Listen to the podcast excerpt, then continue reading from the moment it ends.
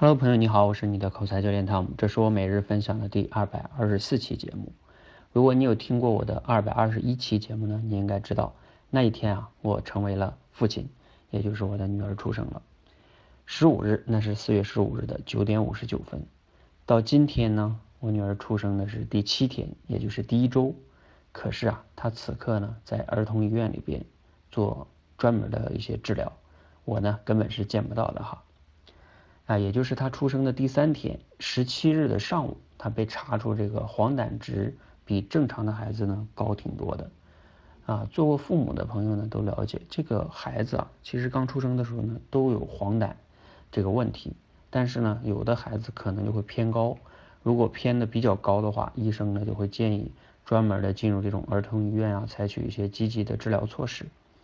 当时呢，我迅速的学习了一些相关的黄疸方面的知识。我做了一些分析判断之后啊，我觉得医生的建议还是有道理的。因为黄疸如果持续的升高的话，尤其到高峰期之后，它可能会引起一些并发症啊。那我自己呢就迅速的把孩子转入了儿童医院，当天下午就转过去了哈。而且也就意味着，那转过去之后我们是不能陪护的啊。有些朋友可能了解，儿童医院是不让家长去陪护的，他们是专门的那种啊医护人员在在护理。然后我们每周只有两次的这种去看望孩子的机会，其实说是看望哈，也是见不到的，不让见，只是跟医生了解一下孩子的病情而已。那今天呢，已经是他入院的第四天了。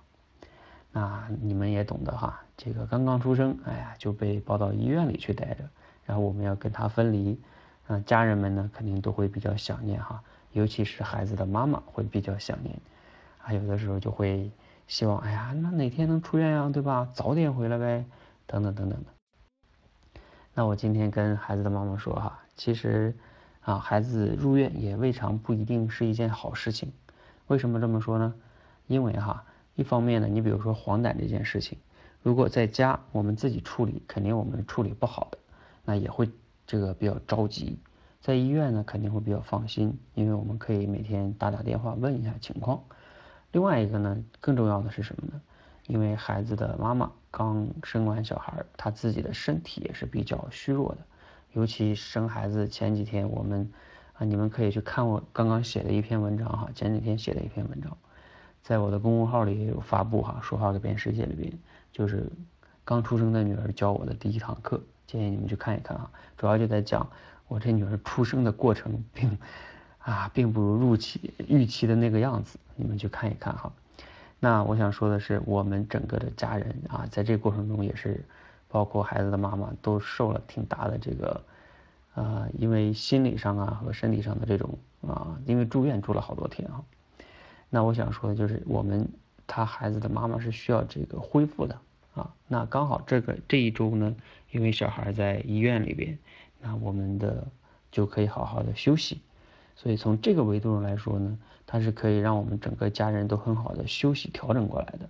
然后等到再过几天，小孩正常的话就会回来出院了。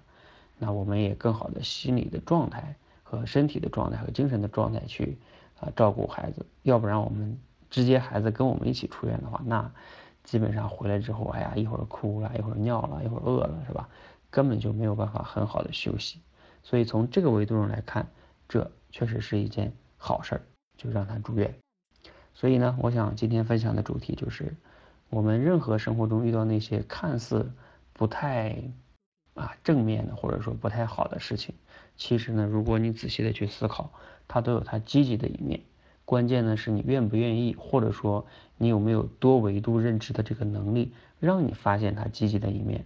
而不要完全的陷入到啊，为什么对吧？别人的孩子都没有这个问题呢？为什么就我们有呢？就等等这种，他觉得自己是不幸啊，或者说抱怨这种心理的一种负面情绪。好，今天的节目呢就分享到这里啊，希望每位朋友呢都能从生活中发现积极的一面，让自己呢快乐啊自信起来。谢谢大家，谢谢。